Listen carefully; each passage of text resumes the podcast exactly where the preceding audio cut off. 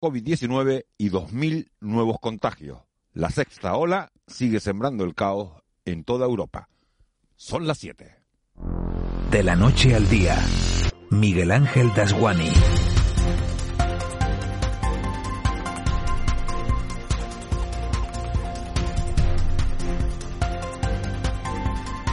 ¿Qué tal? Muy buenos días. Es verdad que la variante Omicron no es tan peligrosa como la variante Delta. Es verdad que estamos casi todos vacunados y que eso hace que contagiarnos de COVID-19 no nos lleve de cabeza al hospital, pero es verdad que hay que seguir tomando medidas, medidas de prevención, porque tan ciertas son esas afirmaciones como que en estas islas han muerto en las últimas 24 horas siete personas más por coronavirus y que esta mañana nos hemos despertado con 2.048 nuevos contagiados. En total tenemos casi 50.000 casos positivos en este archipiélago en estos momentos y de esas 50.000 personas, 63, que no son pocas, están en la UCI y otras 396, Marlene Meneses, muy buenos días, ingresadas en planta en distintos hospitales. Así es, es una cifra considerable, Miguel Ángel. Buenos días, que sin duda afecta al funcionamiento diario de los centros sanitarios y que habrá que conseguir reducir de alguna manera. La más efectiva sigue siendo la vacuna, llevar mascarilla, guardar la distancia de seguridad y estar el máximo tiempo posible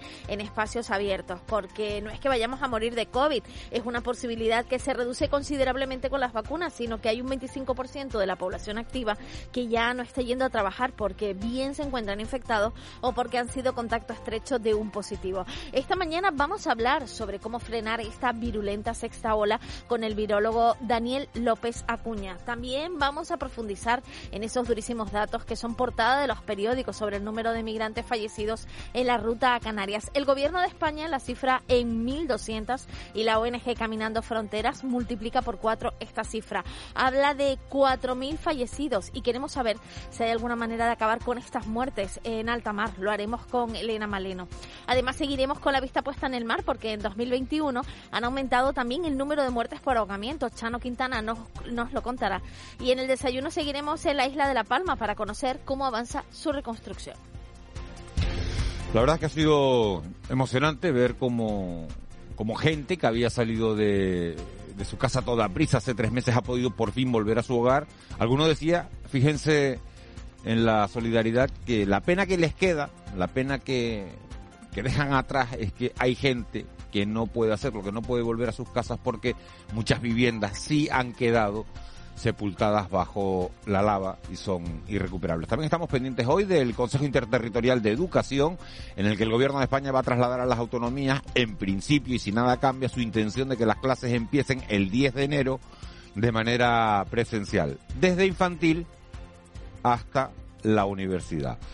Dos horas y media de información y análisis, las que tenemos por delante, con testimonios de los protagonistas de esta actualidad. En el control está José Luis Molina, en la producción Marlene Meneses y en la redacción nuestra compañera de los servicios informativos Laura Afonso. En unos minutos se incorpora a este equipo Juan Betancourt y sobre las nueve Raúl García. Sería un placer que nos acompañaran en este trayecto diario que nos lleva de la noche al día. Empezamos. De la noche al día, Miguel Ángel Dasguani. 7 y 3, Laura Afonso nos trae los titulares de este martes 4 de enero. Caja 7 te ofrece los titulares del día. En La Palma, unas mil personas afectadas por la erupción volcánica de los llanos de Ariane, El Paso y Tazacorte han podido volver a sus casas. Una decisión, recordamos, que tomaba este domingo el Plan de Emergencias Volcánicas de Canarias, el PEVOLCA. Carmen ha sido una de esas personas que ha podido regresar a su casa en La Laguna. Lo ha hecho, ha dicho, con una sensación agridulce. Ahora está deteriorada, está, tiene mucha ceniza dentro y está muy mal, humedad, lleva, tiene muchas humedades y pues habrá que arreglarla, pero bueno. La ministra de Defensa, Margarita Robles, ha agradecido este lunes a las Fuerzas Armadas el apoyo que ha ofrecido durante la erupción a los ciudadanos de La Palma, cuyo espíritu de superación en estos tres meses de emergencia volcánica han confirmado que Canarias representa, lo ha dicho, lo mejor de España. La ministra, en su visita a la base Gran Canaria de Gando, ha asegurado que los 20 nuevos Eurofighters que sustituirán los cazas F-18 de la base aérea llegarán lo antes posible como expresión de un compromiso absoluto con la protección de Canarias y la modernización de las Fuerzas Armadas. Este año pasado ha sido un año duro, ha sido un año en el que ha habido que realizar muchísimas actuaciones, muchas actuaciones de rescate y sobre todo desde aquí, desde la base de Gando, se ha ayudado muchísimo a todo aquello que era necesario en labores de transporte para la isla de La Palma. El Ejército del Aire está con los ciudadanos que lo pasan mal, en este caso con los ciudadanos de la isla de La Palma. Y desde ese punto de vista, decir que las Islas Canarias se puede sentir muy orgullosa y muy satisfecha del ejército que está aquí. Más asuntos. El Gobierno y las comunidades autónomas se reúnen hoy para abordar la actual situación de la pandemia y la vuelta a las clases de casi 10 millones de estudiantes que tras el parón de Navidad se retomarán como estaba previsto el próximo lunes día 10. Tanto Gobierno central como ejecutivos regionales, sindicatos y familias comparten la idea de garantizar la presencialidad en todas las etapas y niveles. Aquí en Canarias, Sanidad ha registrado 2.048 nuevos casos de COVID y 7 fallecimientos en las últimas horas, todo de personas con patologías previas y en ingreso hospitalario. La sexta ola del coronavirus que está afectando también a las ventas de estas Navidades. Los comercios reconocen que la campaña está siendo buena en líneas generales, sobre todo comparada con la de 2020. Sin embargo, no es tan positiva como se pronosticaba hace apenas un mes. A finales de noviembre, las ventas demostraban que todo iba por buen camino, hasta que llegó la variante Omicron y echó por tierra las altas expectativas. Lo ha confirmado en Canarias Radio el presidente de las áreas comerciales abiertas de Gran Canaria, Carlos Betancourt sí le puedo constatar cierta, cierto enfriamiento o la afluencia que se esperaba para estas fechas y que ha descendido o ha decrecido desde finales de noviembre. Comenzamos diciembre de una manera excepcional, en todas las filas empezó muy bien y de repente con esta ola, la sexta ola, se han enfriado las expectativas. Por cierto, sepan que los puntos de vacunación contra la COVID continuarán, activos durante los días 5 y 6 de enero, con puntos y horarios habilitados también para la vacunación sin cita previa. Y el número de muertos y desaparecidos en las rutas migratorias que conducen a España a través de embarcaciones precarias se ha duplicado durante 2021 hasta al menos 4.404 migrantes, según la ONG Caminando Fronteras. Más de 4.000 de ellas intentó llegar a Europa a través de las aguas canarias. Esta cifra de muertes duplica las sumadas por el observatorio en 2020. Elena Maleno de Caminando Fronteras reclama medidas urgentes para combatir esta realidad imperdonable. Una tragedia que se ha incrementado debido a la crisis hispano-marroquí que ha aumentado todavía más las deficiencias en los protocolos de rescate en estos meses hemos visto cómo llamábamos a, servicios de rescate y no salían o salían muy tarde o teníamos posiciones ¿no? de una embarcación que se estaba hundiendo y no salía ningún medio ni, ni español ni marroquí y, y, se peleaban entre ellos para ver quiénes eran quienes iban a rescatar y eso es una situación que no se puede volver a repetir. Y en sucesos, la Guardia Civil tuvo que intervenir para disolver una fiesta ilegal en la que participaban 70 personas, una de las cuales ha sido detenida por un presunto delito contra la salud pública. Los hechos ocurrieron en Playa de las Américas cuando tuvieron constancia de la celebración de una fiesta tipo rave con decenas de participantes, la mayor parte jóvenes de 25 a 35 años y de diversas nacionalidades. Te presentamos En Plan Fácil, nuestra manera de hacerte la vida más fácil. Abre tu cuenta y disfruta de todo un mundo de ventajas. Da el salto a Caja 7.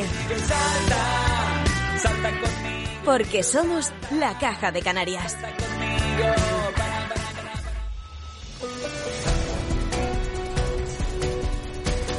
7 y 8, vamos ya con los deportes. Se anima la competición en primera división, al menos el Sevilla le ganó al Cádiz 0-1. El Sevilla se pone a 5 puntos del Real Madrid, eso sí, con un partido menos, con lo cual, bueno, pues podrían ser al final eh, dos puntos y no y no cinco suponiendo que, que, el Sevilla ganara se anima un poco la liga en cuanto a los nuestros atrás queda el derby entre el Tenerife y Las Palmas ya están preparando sus siguientes partidos hoy además tenemos cita en la Liga Femenina de Baloncesto y de Balonmano. Moisés Rodríguez, buenos días. Buenos días. El derby canario cada vez va quedando más lejano y Club Deportivo Tenerife y Unión Deportiva Las Palmas se centran ya en sus próximos encuentros. Los blanquiazules se visitan el viernes a la Morevieta y aunque la derrota ante el eterno rival duela, el central Sergio González está convencido de que van a levantarse. Resetear y, afrontar todo lo que viene porque porque va a ser largo, va a ser duro, pero el equipo confiamos todo en, todos y sabemos que vamos a, hacer las cosas bien. Queremos que se ilusione la gente con nosotros. En la cera amarilla, José Rodríguez apuesta por continuar con las buenas sensaciones exhibidas en el derby en el choque de este domingo ante el líder, la Unión Deportiva Almería. Lo que tenemos que hacer ahora es seguir así, preparar la semana que nos viene la Almería, que es un rival difícil, pero arrancamos el 2022 positivo y hay que meternos ahí en la pelea porque tenemos calidad suficiente para pelear y estar ahí arriba. Más fútbol eh, porque hoy arrancan los 16 avos de final de la Copa del Rey con el choque que van a disputar a partir de las 8 en el Toralín. La Sociedad Deportiva Ponferradina de los Gran Canarios Edu Espiau y Dani Ojeda y el Real Club Deportivo Español. Una eliminatoria que vuelve a ser de nuevo a partido único. En baloncesto cita hoy para nuestros equipos de la Liga Femenina. El Clarinos recibe en el Santiago Martín a partir de las seis y media al Guipúzcoa. Y a esa misma hora el Spar Gran Canaria recibe en la Paterna al Perfumerías Avenida. Y cerramos con balonmano porque el Rocasa Gran Canaria se jugará ante el Grafo Metal La Rioja su billete para la próxima edición de la Copa de la Reina.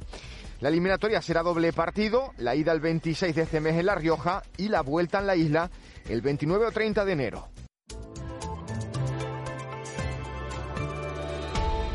7 y 10, Vicky Palma, jefa de meteorología de, de Radio Televisión Canaria. Buenos días. Buenos días, Miguel Ángel. Feliz año, yo te hacía de vacaciones.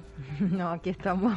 ¿Sí? Feliz año igualmente. Sí, trabajando, ¿no? Empiezas el 2022 como el 2021, como terminaste el 2021, ¿no? Pero bueno, tampoco tenemos trabajo, no nos podemos quejar. Sí, sí, sí, sí. Mucha suerte que tenemos y mucha suerte que hemos tenido también con el tiempo, Vicky, aunque eh, parece que empieza a refrescar, que bajan las temperaturas, o vamos a seguir con, eh, con este buen tiempo de primavera que hemos tenido en el, en el inicio del año. Bueno, ahí vamos a tener algunas temperaturas de 26, 27 grados, que no está nada mal. Vamos a seguir con, con el cielo prácticamente despejado. Se están acercando algunas nubes de tipo alto para el sur, poco importantes. Y bueno, quizás al final del día ya se vean algunos intervalos de nubes bajas, especialmente en la cara norte y este de las islas de mayor relieve y asociadas al, al alisio que lentamente pues irá estableciendo a lo largo de las próximas horas. De todas formas, hoy nos queda un día pues eh, bastante tranquilo, de buen tiempo en general, con oleaje, eso sí, en las costas abiertas al norte, que puede superar los dos metros y medio de altura para el que se acerca a las costas del norte. Y ya mañana será cuando lleguen algunos cambios e iremos retomando pues la normalidad más propia de- del invierno a partir de mañana con descenso importante de las temperaturas, con el regreso de las nubes y alguna que otra llovizna en general poco importante. El que le guste el sol y el calor queda para aprovechar hoy toda la jornada. Así que la- las cabalgatas de Reyes, de la manera que se puedan hacer con esto de, de- de la pandemia, bueno, se arriesgan un poquito al agua, ¿no?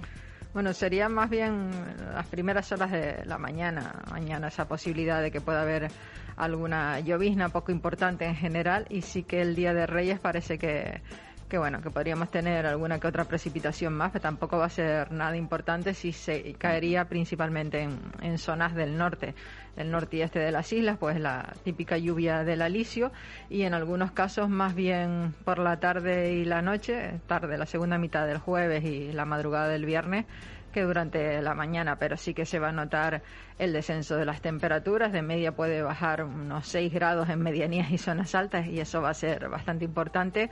Y vuelve el viento alisio y vamos a tener un viento, pues en algunos casos incluso con intervalos puntualmente fuertes, sobre todo en, en las islas orientales, en La Palma y en el Hierro y eso lo que hará es que nuestra sensación de frío pues aumente todavía un poco más por la presencia de viento, viento pues fresco y húmedo, no como el que hemos tenido pues todavía incluso durante la jornada de hoy, que es viento del este, más bien seco. Y bueno, ya la situación tiende a cambiar, a recuperar una cierta normalidad en principio por unos días, porque igual eh, el do- fin de semana pues vuelve a haber cambios y vuelve a aparecer tiempo del este con aumento de temperatura, así que así Bueno, pues no está, no mal que haga más, más frío entre semana y no y que, y que el tiempo de, de sol y de playa pues llegue los fines de semana, ¿no? Tampoco está mal. Lo que pasa es que de- llevamos un déficit de lluvia ya Eso sí es verdad, arrastrando sí verdad. importante Eso sí es y, y realmente hace falta que llueva un poco más. Bueno, pues vamos a no ver que si- llegue el frío, pero que llueva un poco más. Vamos a ver si tus plegarias son oídas, Vicky. Vamos a ver. Gracias. Buenos días. Buenos días. 7 y 13. Nos vamos con, con las portadas de, de la prensa. Portadas que nos traen hoy un tema dramático. Bueno, hay varias portadas distintas, pero eh, el tema de la migración ocupa, ocupa algunas de ellas. Marlene Menezes. Así es, el periódico La Provincia. 4.016 muertos en un año en la ruta migratoria a Canarias. Otra imagen también dura, la de la vuelta a casa entre cenizas. Es la imagen de portada de cómo se ve una persona limpiando su casa. Emoción en el regreso al hogar junto al volcán. Y además destaca la provincia el colapso de tráfico en la capital por las compras en la víspera de Reyes. En el periódico Diario de Avisos también otra imagen estremecedora, un migrante nadando con un, uno de los pocos que tienen chaleco salvavidas y dice más de 4.000 migrantes murieron o desaparecieron en 2021 en la ruta a Canarias. Y compromiso absoluto es el que destaca el Diario de Avisos de la ministra de Defensa con el archipiélago. Además, La Palma, tristeza y esperanza en un regreso amargo. En el periódico Canarias 7 destaca precisamente en esta portada la vuelta eh, de entre lágrimas a la casa en la isla de La Palma. Se ve una familia como se abraza en la puerta de su casa regresando a su domicilio tras la erupción. Y además los concesionarios reclaman un plan canario de apoyo y la ruta canaria deja 4.000 muertos en 2021 y también destacan que Jennifer López, J-Lo, una madre de cine en la isla, está rodando en Gran Canaria. En el periódico El Día, los ingresos en Canarias igualan a los de la primera ola. Los hospitales atienden a 484 personas en marzo de 2020 y a 488. La Interterritorial de Sanidad prevé aprobar hoy la vuelta presencial a las aulas con más medidas de seguridad. La imagen de portada es para la vuelta a casa con sabor agridulce. Una vecina que regresa a su domicilio. La inversión extranjera en Canarias cae al mínimo de un lustro y una noticia de sucesos desalojada una fiesta en Arico con más de 70 personas. 70 personas en, los tiempos que, que. Vamos con la prensa nacional. En el periódico El País se habla de la incidencia por COVID que eh, se desboca tras la fiesta, tras el fin de semana de Noche Vieja. Además, Podemos confiar en desbloquear ya su agenda legislativa. La imagen de portada es el golpe para la libertad de prensa en Hong Kong y medio millón para callar a las supuestas víctimas del príncipe Andrés. En el periódico El Mundo, Mañueco, al filo de la mayoría absoluta absoluta y Vox entra con fuerza. La imagen de portada es para esa vuelta a casa en La Palma. La herida tiene que curar, eso dicen los vecinos. Y además una macrooperación en Madrid. Un youtuber sedujo a adolescentes, las enganchó al crack y las prostituía. Y el gobierno y las comunidades autónomas apuestan por una vuelta presencial a los colegios. ¿Qué va a ser noticia hoy? Pues hoy tendremos varias cosas. Estamos hablando en varios municipios de Canarias de la llegada de los Reyes Magos. Por ese motivo, el Ayuntamiento, por ejemplo, de Santa Cruz de Tenerife programa una serie de actos. También el Ayuntamiento de Puerto del Rosario en Fuerteventura. Hoy en Santa Cruz de Tenerife, además, el director de la ONCE y la presidenta de la cooperativa del mercado presentan el cupón dedicado precisamente a este mercado de la ciudad. En Las Palmas de Gran Canaria conoceremos los datos que aportará el viceconsejero de Empleo y el director general del Trabajo sobre el paro registrado al término de diciembre. Hoy además en eh, Gran Canaria celebraremos el siglo de apertura de historia de la Cooperativa del Norte de Gran Canaria, que visitará precisamente por este motivo la consejera de Agricultura y el alcalde de, Arica, de Arucas y además el presidente del Cabildo de La Palma coordina la reunión del comité director del Plan Especial de Protección ante Riesgo Volcánico que analiza la situación de las zonas afectadas por la erupción en la isla de La Palma. Bueno, algunas casas, algunas viviendas se les ponía un punto rojo ayer para saber que estaban revisadas, que la edificación estaba cumplida la, normativa y que estaba bien para, para que las familias pudieran volver a, su hogar, porque hay que hacer muchas revisiones antes de, poder volver a casa y hacerlo con, con total seguridad. 7 y 18, vamos con la crónica económica. Economía en dos minutos. José Miguel González. Bueno, pues hoy se van a conocer los datos del paro, pero hasta que se conozcan, la innovación va a centrar hoy nuestro espacio de economía en dos minutos. José Miguel González, buenos días. Muy buenos días, Miguel Ángel. Según la encuesta de innovación de las empresas, el gasto en actividades innovadoras alcanzó los 17.074 millones de euros, con un descenso del 11,9% respecto al año anterior. Esta cifra representó el 1,1% de la cifra de negocio de las empresas españolas. El 49% del gasto se debió a I+D interna, el 10,3% a I+D externa y el 47,7% restante a otras actividades innovadoras.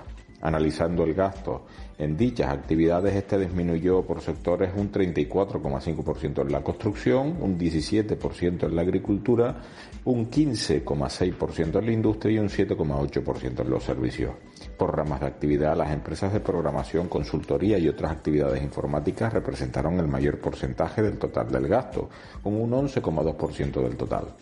Por detrás se situaron las empresas de servicio en I+D y la de vehículos a motor. Si se comprueba el gasto en actividades innovadoras por comunidades autónomas, las de mayor gasto fueron Madrid, Cataluña y País Vasco.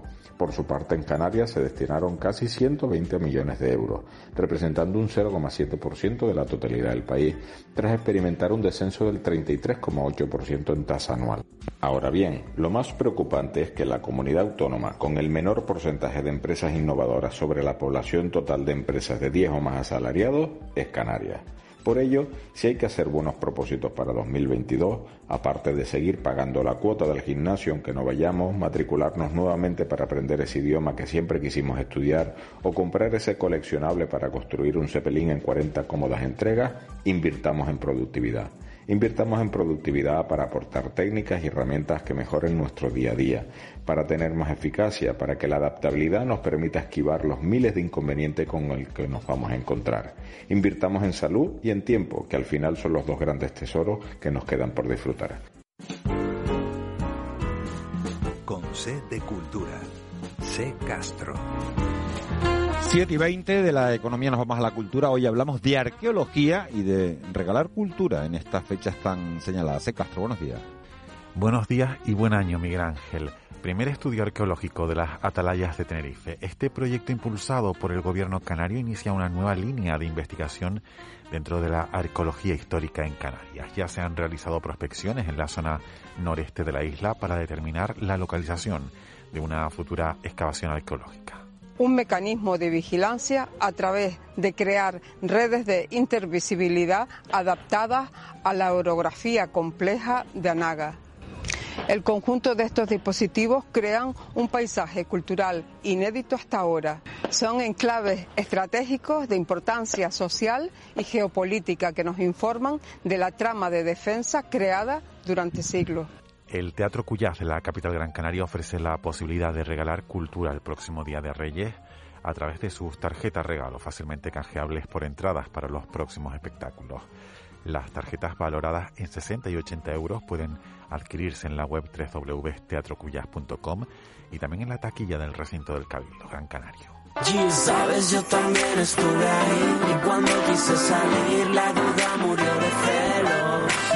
La ansiedad se encaprichó de mí. Dime por qué tengo. Y el Museo Guggenheim Bilbao recibió el año pasado más de 530.000 visitantes, lo que supone un 6% más de lo previsto. Ello debido sobre todo al incremento de público en la segunda parte del año cuando mejoró la situación sanitaria provocada por la COVID-19. Nosotros nos vamos hasta mañana con lo último del rapero arcano, un canto a la libertad. Solo van a lo que se lleva. Dicta Instagram y los fans alegran. Pero los raros vivimos en WinRAR toda la vida periodo de prueba. Sabes, yo también estuve ahí. Cuando quise salir, la 7 y 22, un rap nos ha puesto ese Castro de, despedida. ¿Qué es tendencia en las redes sociales, Marlene? Almudena Grandes, no la dejan descansar. Ah, ya sé por qué, ya sé por qué. Almeida dijo ayer que Almudena no merece ser hija predilecta de Madrid, pero que ha accedido a esa, entre comillas, debilidad de la izquierda para sacar adelante los presupuestos. Pues imagínense ustedes cómo están las redes sociales. Ese fue el alcalde, el alcalde de Madrid. El alcalde de Madrid hablando de Almudena Grandes. Todo para, para conseguir sacar adelante sus presupuestos, porque la condición que le ponía pues la izquierda era homenajear a Almudena Grande. Está bien que la que ¿no? que lo piense si, si, si quiere, si lo quiere pensar, pero que lo diga encima, es que es tan feo. Tan feo. Bueno, es que no está bien ni que lo piense de esta manera, pero bueno.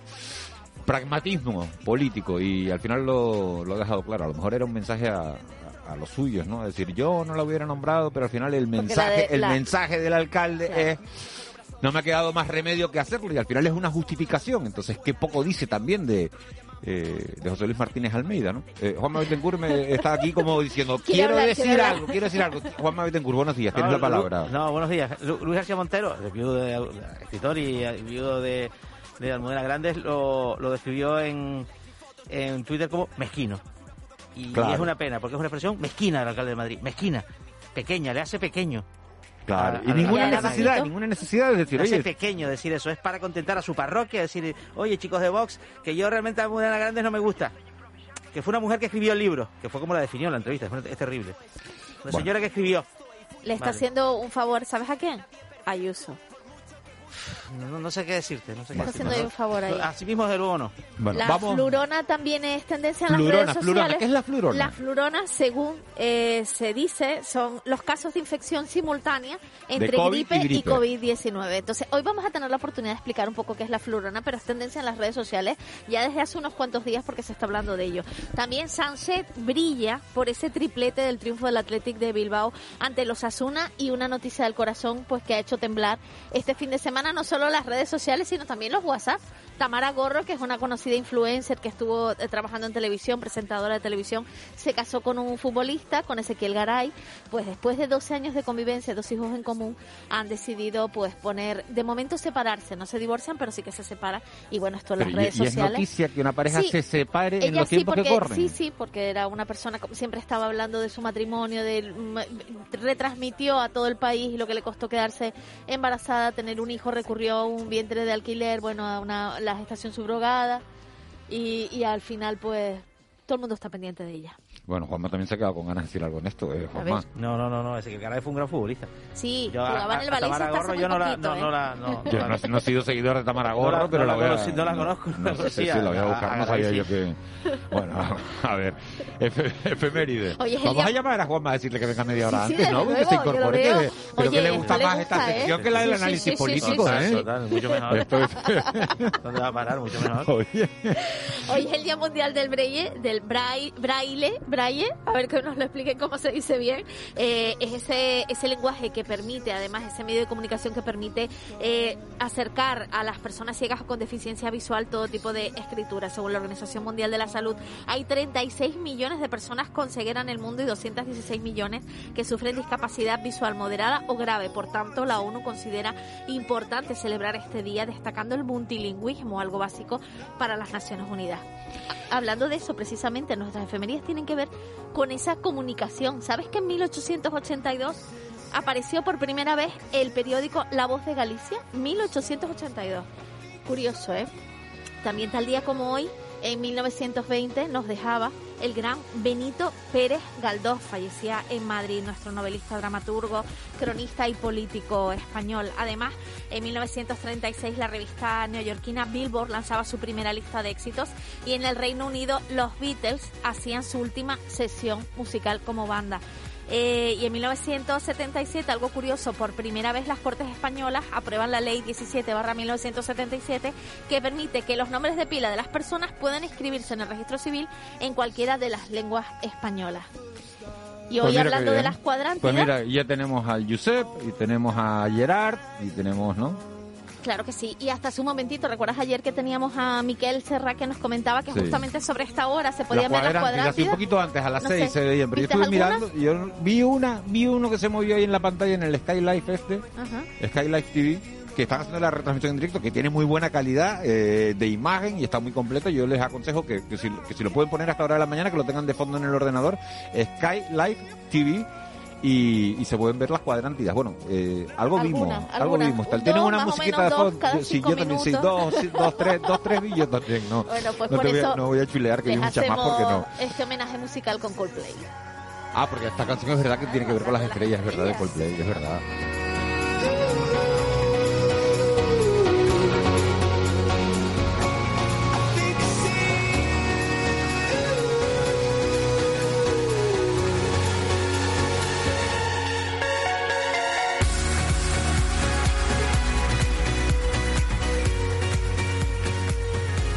Siete y 28, nos vamos con el contrapunto.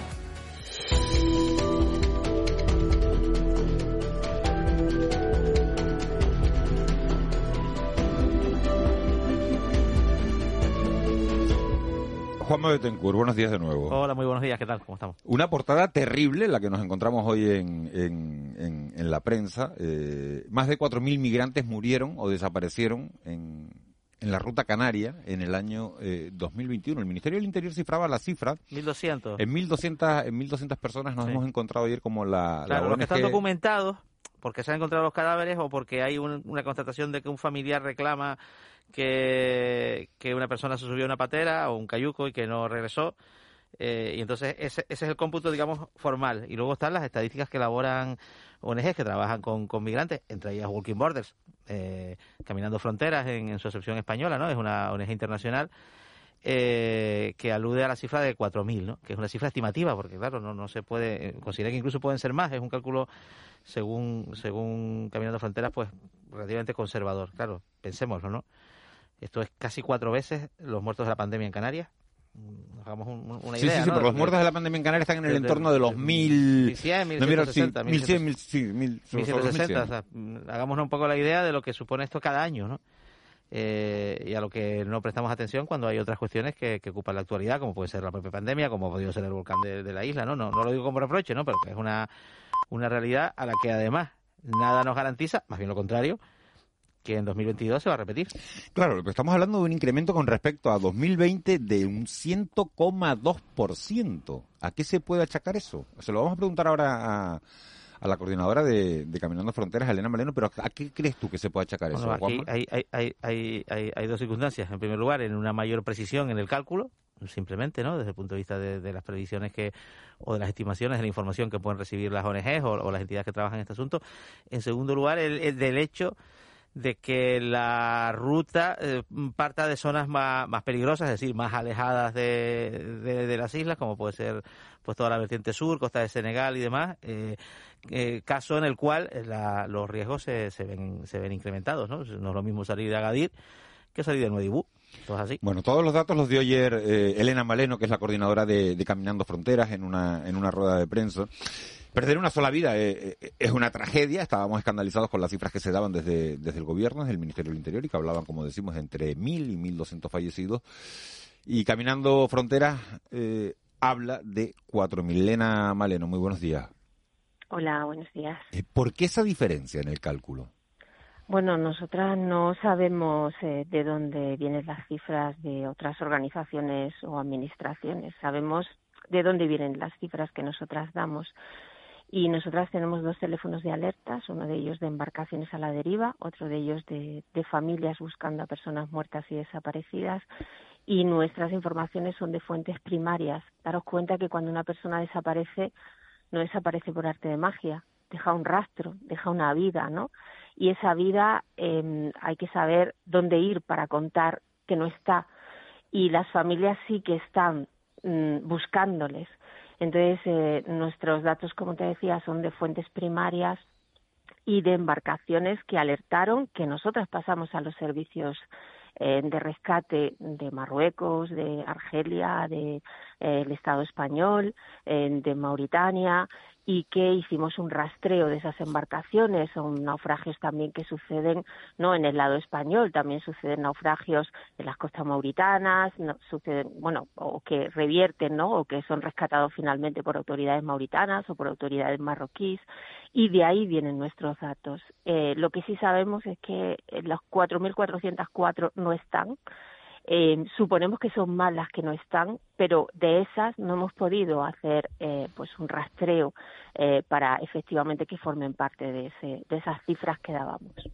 Estamos hablando de un incremento, decíamos, en el número de muertes de un 102% con respecto al año 2020. ¿A qué lo achacamos ese incremento, ese brutal incremento? Bueno, que alguien no ha hecho su trabajo de defensa del derecho a la vida. Es decir, tenemos las mismas cifras, incluso un poco más bajas, de entradas por vías marítimas, lo publicaba el Ministerio del Interior, eh, pero se ha doblado el número de muertes.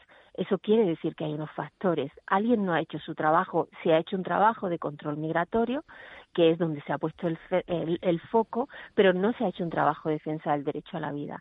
Se ha normalizado que por cruzar una frontera una persona deba morir y eso no es así. Se tienen que poner todas las medidas. Claro que hay una serie de factores que dependen del recrudecimiento de, la, de las rutas, como bien decía el compañero ahora mismo, también dependen de, de las condiciones en las que salen las personas que cada vez aceptan salir en condiciones más terribles o que ese endurecimiento hace que las industrias criminales los pongan en el agua en condiciones peores, pero también hay una, hemos visto, ¿no? En, en el monitoreo que hacemos, embarcaciones que, que daban posiciones y que se tardaba un día entero en ir a rescatarles porque se tiraban la pelota de un estado a otro, ¿no? O embarcaciones que una vez se, fue, se iban a rescatar eh, volcaban o embarcaciones que, que no había medios de rescate y, y, literalmente había un accidente durante ese rescate, ¿no? Entonces hay una serie de factores o, o, búsquedas que no se activaban, ¿no? Que tardaban horas y horas en activarse. Entonces eh, hay que analizar todos esos factores en global y en concreto eh, y, y, le pedimos a las autoridades que, que se tomen medidas para el año que viene, pero medidas interministeriales.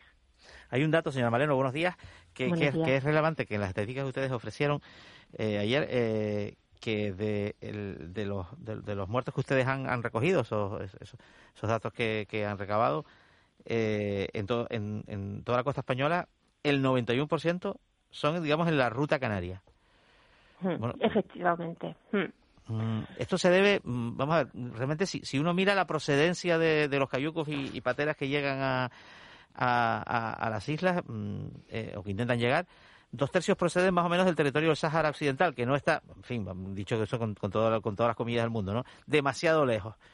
¿Qué está pasando entonces para que haya, la mortalidad se haya disparado? Quizás que las embarcaciones, efectivamente, como usted dice, en los últimos meses estamos viendo pues muchas lanchas neumáticas y situaciones muy, muy precarias, ¿no? Claro, mm, daros cuenta que mm, a quién le interesa, ¿no? Que, que qué intereses geoestratégicos, no solo territoriales eh, de, terrestres, sino territoriales marítimos hay en esa zona. Eso también hay que analizarlo. Hay un intereses muy muy grandes. Y, y luego hay que analizar eh, a dónde, hasta dónde se rescata, cómo se rescata, quién tiene esa responsabilidad de rescate, porque ahí hay una situación de conflicto que ya todas sabemos. Entonces, eh, todo eso juega en contra de los migrantes. Los migrantes se encuentran, eh, a alguien le interesa que esta ruta sea más fuerte, cada vez más fuerte, y, y después a alguien le interesa que esta ruta haya una controversia con la migración. Y los migrantes al fin, ¿A quién le interesa pues supongo que a los dos, que a los dos estados, supongo que a los dos estados. porque, ¿A qué dos estados? Pues supongo que al Estado español y a Marruecos. ¿Cree que a España le interesa que haya una ruta canaria abierta? No, o sea, lo que me refiero es a los intereses que se juegan en esa ruta, ¿no? ¿Cómo son las relaciones entre el Estado español y Marruecos? Son unas relaciones de chantaje, ¿no? Lo vimos con Ceuta. Son unas relaciones de chantaje donde eh, la política migratoria es un toma y daca, es yo te pago, tú me controlas, ahora no te pago, ahora no me controlas, ahora yo te cambio la ruta y entonces te pido otras cosas. Eso lo sabe todo el mundo, ¿no? Esa relación, ¿no? De chantaje que se ha creado entre los dos estados, al final lo que tiene en medio son unas personas migrantes a las que ahora dice Marruecos, bueno, esta patera se está hundiendo, vamos nosotros, España dice, ay, sí, mejor que vayan ustedes, Marruecos no va, no sale, eh, tenemos una posición, horas y horas esperando, España sale, pero sale tarde, entonces, y la gente al final se muere. ¿Y podría hacer algo más el gobierno de España? Pues yo creo que hay que cambiar las relaciones que, que, se han tenido con los países terceros, sobre todo con Marruecos, ¿no? Ese tipo de relaciones eh, basadas en el chantaje se tienen que basar en otras premisas y, y en eso, por eso decía que las relaciones interministeriales son muy importantes. Eh, el Ministerio de Exteriores tiene mucho que decir en lo que está pasando también en el mar, ¿no? Tiene mucho que decir en, en exigir también. Estamos dando dinero, pero ese dinero no puede ser a fondo perdido, no puede ser haga usted lo que quiera con ese dinero, no, ese dinero tiene que ser eh, con un enfoque de derechos humanos, ¿no? O sea, no se pueden hacer redadas de la manera en la que se hacen o, o si nosotros está, si se está dando dinero para el control migratorio, hay que exigir también que se defienda la vida, ¿no? Entonces sí, se pueden hacer más cosas a nivel de, relaciones exteriores. Eh, ¿Cuál es su valoración sobre la política del, Ministerio de, del Interior y de Migraciones a lo largo de 2021? Se ha producido una novedad en Canarias, que es que habiendo, llegando, habiendo llegado un 4% menos, que no es mucho, de inmigrantes a las islas, sin embargo, se ha producido la derivación a la península, ¿no? Con lo cual los, campamentos de acogida, pues, pues las islas no tienen la imagen que transmitían pues hace un año por esta fecha. Claro, a nosotras nos parece positivo todo lo que sea solidaridad entre territorios, es decir, porque mm, eh, Canarias sea una vía de entrada, no tenemos que sacrificar al territorio canario que, mm, bueno, no tendrá los medios suficientes, ¿no?, eh, para abordar una situación de estas características y la solidaridad, que las personas eh, solidariamente sean acogidas en otros territorios del Estado español, es lo que se estaba pidiendo en, en 2020. Yo creo que eso es una buena noticia. Lo que no es buena noticia, siguen no siendo buena noticia la situación de los campamentos. Hemos visto manifestaciones de, de compañeros que estaban dentro de los campamentos en Tenerife este año, en manifestaciones porque las condiciones eran condiciones terribles, ¿no? ellos mostraban fotos incluso del rancho que recibían de forma diaria, ¿no? Hay quejas también de, de la situación en la que están los menores, ¿no? También, eh, bueno, pues todo eso, ese sistema de acogida que no es acogida realmente es un sistema que hay que ir mejorando, ¿no? Con un enfoque de derechos humanos y esa responsabilidad no solo está en los canarios, ¿no? Es una responsabilidad solidaria de todo el territorio del Estado español. Elena Maleno, coordinadora de Caminando Fronteras. Muchísimas gracias por, por habernos atendido. Gracias por la, por la labor que hacen, por, bueno, pues por ser eso, esos ojos y, y esa visibilización de, de un fenómeno, eh, de un drama humanitario al que, al que algún día, ojalá sea pronto, habrá que, habrá que poner fin. Muchísimas gracias. Gracias a ustedes por dar voz a las víctimas de la frontera. Gracias. Un abrazo muy grande. 7, y 48, 8 menos 20. Nos metemos con el, con otro asunto, con el, con el gran asunto del, del último año y medio y nos metemos con esta sexta ola de COVID-19 que se encuentra completamente descontrolada en España, en Europa y más aún, fíjense, en Estados Unidos, donde se cree que la variante Omicron es la, responsable de más de la mitad de, los contagios, contagios que no dejan de crecer y que siendo eh, menos peligrosos al parecer que los de otras variantes están complicando la asistencia sanitaria y además está llevando al límite al tejido productivo porque 25 de cada 100 trabajadores están de, baja laboral. Daniel López Acuña es virólogo, ha estado eh, varios días con nosotros, es exdirector de Acción Sanitaria en Situaciones de Crisis de la Organización Mundial de la Salud. Señor López Acuña, eh, muchísimas gracias por atendernos. Muy buenos días. Buenos días. Solo, solo precisar que soy epidemiólogo, no virólogo. Ah, ¿eh? perdón, epidemiólogo. Tienes toda, la, toda la razón. Eh, profesor López Acuña, ¿hay alguna manera de frenar esta sexta ola de COVID? Hombre, sí, sí que la hay y sobre todo debimos haber tomado medidas mucho antes no, no, no tratar de actuar a toro pasado o una vez que el tren ya va a alta velocidad. Eh, las medidas no, no es que sean nada extraordinarias, son las medidas fundamentales, pero lo que tenemos que entender es que eh, para esta nueva ola, para esta nueva eh, fase de infecciones que tiene que ver con la variante Omicron, la vacunación sola no basta. La vacunación es muy importante para evitar la muerte, para evitar el, riesgo de hospitalización y de enfermedad severa, pero no impiden los contagios y ciertamente las reinfecciones por Omicron son muy frecuentes tanto en personas vacunadas como en personas que tuvieron la COVID anteriormente. Entonces, eh, tenemos que ir adelante con, con la vacunación, con los refuerzos que se tienen de la vacunación, pero además de ello, tenemos que llevar a rajatabla el tema de la mascarilla, el tema de la distancia física, no incurrir en aglomeraciones y llevamos un mes en donde hemos proliferado en términos de aglomeraciones, no hemos puesto restricciones a la interacción social desprotegida y eh, los contagios se dan por la interacción de personas que no tienen eh, el, que no, que no se ajustan al uso de la mascarilla, a la distancia física, que pueden ser positivos asintomáticos y que transmiten la enfermedad.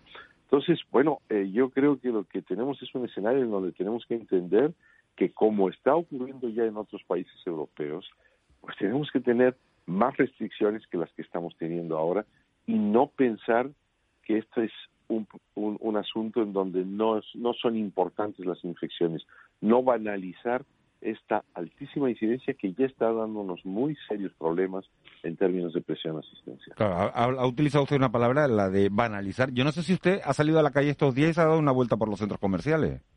Bueno, es que ese es el gran problema. Eh, Porque es que están, eh, en Canarias por lo menos, están a reventar. O sea, es que... Es que son los centros comerciales, las celebraciones de Nochevieja, eh, la amenaza, diría yo, en verdad, de las cabalgatas de Reyes en donde no se pongan restricciones o no se suspendan. Eh, bueno, eh, todo el mundo está operando como si no hubiese un problema y el problema sí que existe, pero además de que las personas tengan que tener una responsabilidad individual, a mi modo de ver, los poderes públicos tienen que ser mucho más activos, mojarse en mayor medida y señalar que tenemos que establecer restricciones y que hay un problema y que tenemos que tener conductas mucho más responsables. Y hablo de los poderes públicos, tanto estatal como autonómicos. Eh, doctor López Acuña, buenos días. Eh, usted representa una línea un poco, si me lo permite, así, línea dura un poco de que hay que poner restricciones. Se observa claramente en, sus tribunas públicas, ¿no? Que, yo las leo, le felicito. Sin embargo, ya no solo son los gobiernos, hay bastantes expertos que están diciendo que, Adolfo García Sastre, por ejemplo, un reputado virólogo español, que dice que, la pandemia ha terminado y que esto es otra cosa. Esto es otra cosa que se parece más pues a una epidemia de catarro o de gripe eh, y que a un, a un positivo sin síntomas no se le puede llamar enfermo de COVID. Porque, no, no, porque si, la, si la COVID es una enfermedad, pues esa persona no está enferma. Este discurso, digamos, a favor de la inmunidad colectiva generada bien por las vacunas, bien por la ola de contagios que estamos viviendo, ¿Usted cómo, cómo lo ve? Bueno, yo creo que es un discurso que no nos ayuda. No estoy de acuerdo con ese, con ese discurso. Yo creo que la pandemia no ha terminado. La pandemia podrá haber evolucionado y, y tiene características distintas en la medida en que tenemos un porcentaje importante de población vacunada en España o en algunos países de Europa, no en el resto del mundo. Tenemos bajísimas tasas de cobertura vacunal, altísimo contagio, alto riesgo de que prolifere el número de variantes nuevas. Eh, ya lo hemos visto ahora con Omicron. Estamos ante una situación en donde además sabemos muy bien que estar infectado por, por, por el virus de SARS-CoV-2, le llamemos o no COVID-19, y ese es un tema semántico, no un tema real, produce efectos crónicos con alto número de personas que tienen COVID persistente que puede ser incapacitante. Entonces, eh, por eso digo yo que banalizamos el hecho de que eh, las infecciones puedan no ser tan severas y que como consecuencia la pandemia ha terminado. No, la pandemia no ha terminado y yo creo que lo, lo que tenemos que hacer es ser muy conscientes de que debemos evitar los contagios, no que debemos dejar que proliferen, porque eso nos va a llevar a escenarios muy, muy sombríos de presión asistencial, de saturación de la atención primaria como está ocurriendo. Es decir, una enfermedad que está diezmando la capacidad eh, productiva de la fuerza de trabajo, que está ocupando el número de camas que está ocupando y de UCIs que está ocupando. Eh, mm, una enfermedad que se comporta así no es una endemia, sigue siendo un fenómeno pandémico, aunque tenga características distintas. Profesor López Acuña, eh, este martes hay una reunión de los consejeros de, educación de todas las comunidades autónomas con el, con el gobierno de España, con la ministra de Educación. Es una temeridad la vuelta a las clases de manera presencial. Lo digo porque eso es lo que se va a comunicar hoy en, en, esa, en esa reunión, en principio, y si nada, y si nada cambia, que es la vuelta a las aulas el, próximo 10 de enero de, bueno, de, de todos los, los escolares y de todos los estudiantes de este país, desde primaria hasta, hasta las universidades. ¿Es lo que hay que hacer? ¿Es una temeridad desde su punto de vista? Desde mi punto de vista, lo deseable habría sido poder avanzar más en la vacunación de los menores para tener menos riesgos en el, en el retorno a la escuela.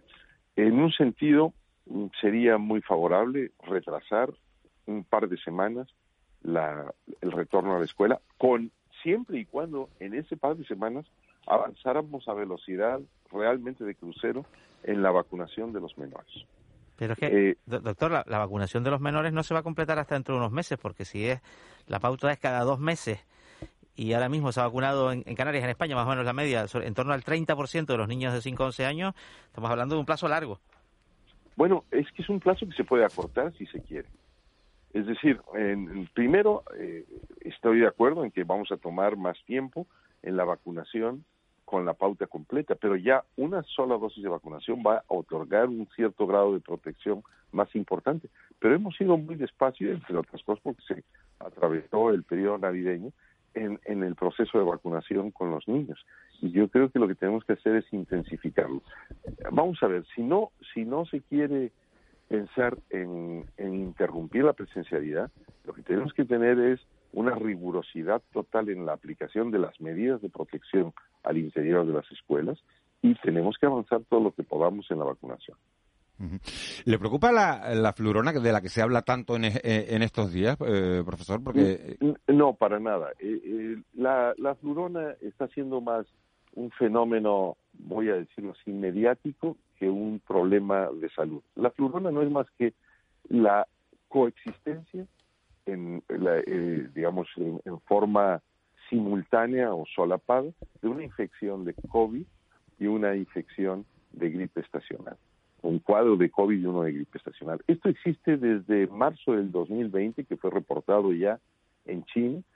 Se ha producido, es, es, es un fenómeno que no es epidémico o pandémico, que se pueden llegar a presentar estos casos, pero eh, digamos, despejemos el, punto, no es una nueva enfermedad, no es que esté eh, sobreponiéndose como nueva enfermedad a, a la COVID-19, es la coincidencia en el tiempo y en, una persona de dos infecciones que ambas pueden en gran medida ser prevenidas con vacunación, con uso de mascarilla, con distancia física y con no aglomeración. Doctor, ¿qué sabe usted sobre eh, eh, las últimas noticias relacionadas con la aparición de una nueva variante eh, localizada en, en, en, Marsella, en Francia, ¿no? que procedente de Camerún, según parece? ¿no?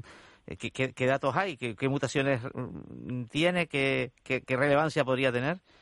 Mire, todavía falta establecer hechos ahí. Puede tener la misma relevancia que Omicron, todo depende cómo sean las variantes y cómo afecte, por un lado, la contagiosidad, por otro lado, la severidad, la velocidad de transmisión y, sobre todo, la, el potencial de la variante de escapar a la eficacia de las vacunas. Pero es hasta, hasta este momento prematuro hacer conjeturas al respecto.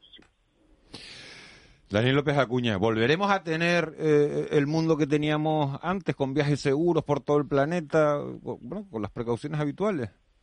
Bueno, eh, vamos a ver, el, el, mundo que teníamos antes exactamente no. El mundo trastocado que hemos tenido en estos dos años creo que lo podremos superar, pero para eso tenemos que avanzar notablemente en la vacunación en el mundo entero, no solo en nuestra comunidad autónoma, en nuestro país o nuestro bloque de naciones europeas. Y por otro lado, eh, tenemos que entender que seguramente el, virus adquirirá un, una naturaleza de endemicidad es decir, estará presente pero en baja intensidad y bajo impacto y siempre tendremos que tener la, la precaución de el monitoreo, el seguimiento y seguramente la vacunación periódica una vez que establezcamos si surgen nuevas variantes que puedan escapar a las actuales vacunas y que tengamos una noción más clara de la duración de la inmunidad. Pero ciertamente que esto nos va a llevar, como nos llevaron en su momento el, el desarrollo de vacunas ante otras enfermedades que diezmaban a la población, a nuevas realidades en términos tanto epidemiológicos como de vacunación y de medidas de. Daniel López Acuña, epidemiólogo, eh, muchísimas gracias por, por habernos atendido, es directivo de la Organización Mundial de la Salud. Gracias por, por habernos aportado su conocimiento y bueno, por habernos hecho esta radiografía de cómo está la situación bueno, con la variante Omicron eh, eh, en este momento. Vamos a tratar de no banalizar, como dice usted, eh, la, la, la, enfermedad, porque es verdad que los contagios siguen descontrolados no solo en, en España, sino en toda Europa y en buena parte del mundo. Muchísimas gracias. Encantado, muy buenos días. Buenos días, 7.52. Vamos con, con, un último asunto antes de, del boletín de, de, las 8, porque fíjense que en este inicio de año hemos conocido mm, otra cifra que es bastante dura de, de asimilar. Canarias ha cerrado 2021 con 63 fallecidos por ahogamiento y estamos hablando de un 46% más que, que en 2020 y estamos hablando también de la cifra más alta desde 2017. Chano Quintana es el presidente de la organización Canarias 1500 kilómetros de costa. Señor Quintana, muy buenos días. Buenos días, Miguel Ángel, encantado de saludarte. Habría desgraciadamente que añadir un fallecido más, un joven suizo que perdía la vida el pasado día 31. El de Lanzarote, ¿no? Que apareció. Efectivamente, apareció justamente ayer por la tarde, con lo cual las cifras son de, de 64 eh, fallecidos. Eh, por los datos que, que han dado ustedes eh, en este inicio de, de año, un 85% de, eh, de los fallecidos eh, he leído que decidió meterse en el agua cuando las condiciones del mar eran adversas. ¿El aumento del número eh, eh, eh, de muertes se debe a que somos más imprudentes? Sí, efectivamente, la imprudencia, la negligencia es la, la primera causa. Eh, de hecho, el día 24, el día de Navidad, perdían la vida en Canarias tres personas. Dos de ellas en el Hierro, uno de ellos aún no ha sido localizado el cuerpo, hablamos de un, de un señor, un turista suizo de 57 años. Ese mismo día moría un niño de 14 años a apenas 18 kilómetros en el charco del, de los Argos y en Tenerife también moría otro turista eh, ucraniano. Estamos observando cómo el incremento de la mortalidad va directamente relacionado con el incremento de la llegada de turistas porque comprobamos un año más, desgraciadamente, que eh, prácticamente el 80% de los eh, ahogados fallecidos identificados eh, no son españoles, sino son extranjeros. Y me llama la atención que en el caso de los menores, el 95% de los accidentes se debe a una falta de atención y de vigilancia por parte de los padres o de los tutores. Efectivamente, hay que tener en cuenta que para que un menor pierda la vida, o sea, un bebé de un año, en 27 segundos puede morir eh, sin poder respirar y un menor de 10 o 11 años en 3 minutos, apenas 3 minutos en el agua, sin poder respirar, eh, puede perder la, vida y comprobamos que es una falta de atención. Además, hacía mm, 10 años que no se producían, tres niños han perdido la vida o perdieron la vida en el año 2021, además de los tres fallecidos, uno crítico, cuatro graves, eh, 16 moderados, eh, y comprobamos efectivamente que ese despiste por parte de los padres, un mínimo despiste, eh, puede tener un, un final fatal y nos preocupa muchísimo ese incremento de hasta 27 menores que han sufrido eh, algún accidente en espacios acuáticos, tres de ellos fallecidos. Eh, Chano, buenos días. Eh, los, las Buenos días, de- Juanma. de 2021, en el fondo, es volver a la realidad, ¿no? 2020, bueno, fue estuvo marcada por, por un, un confinamiento. Lógicamente, la gente no salía a la calle, no, no, no, había, no tenía riesgo de ahogarse. Mm, Esto nos sitúa un poco en, bueno, en el contexto de lo que... De, de lo que lo que pasa en esos 1.500 kilómetros de costa de las islas. A partir de ahí, las medidas de concienciación, prevención que se pueden tomar para, para reducir las cifras en el futuro, ¿cuáles pueden ser? Las medidas son, pues, eh, concienciar e informar. Hay que tener en cuenta que gran parte, como decía, de los eh, accidentados no son españoles, son eh, extranjeros.